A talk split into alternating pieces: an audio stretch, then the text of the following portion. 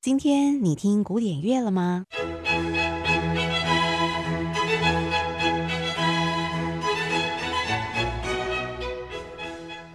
？Classical Today，和您分享古典音乐历史上的一天。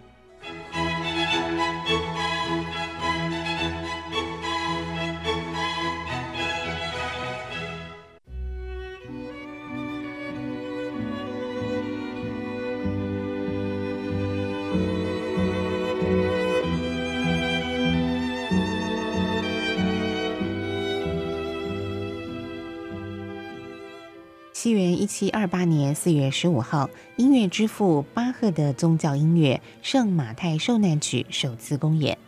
这是取材自新约圣经中的马太福音，讲述的是耶稣从最后的晚餐被出卖，到钉死在十字架上，再到复活的经历。而巴赫则将作品的重点放在耶稣受苦的那一段历程。因为当时在莱比锡教堂工作的关系，巴赫写了这首伟大的乐曲供节日成唱，而至今也是音乐会上演出的重要曲目。现在，让我们一起来欣赏音乐之父巴赫的著名作品《圣马太受难曲》。